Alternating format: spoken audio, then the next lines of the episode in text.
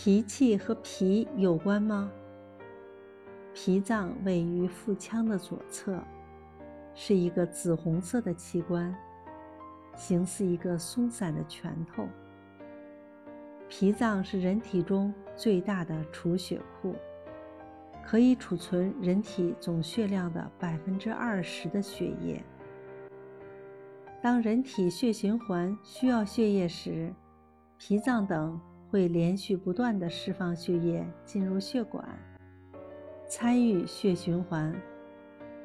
脾脏曾被称作所有器官中最被忽视和误解的。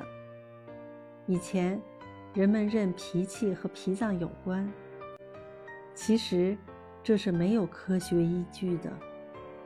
实际上，脾脏是免疫系统的一部分，它可以滤去感染人体血液的外部有机物，去除衰老和损伤的血小板和红细胞，储存多余的血液，在需要时释放，形成一些类型的白细胞。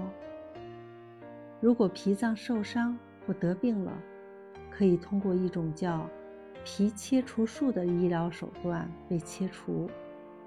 切皮后，机体免疫力会暂时下降，而对感染的易感性就会增加。但过一段时间，人体的其他器官，比如肝脏，也逐渐接管脾脏的职责。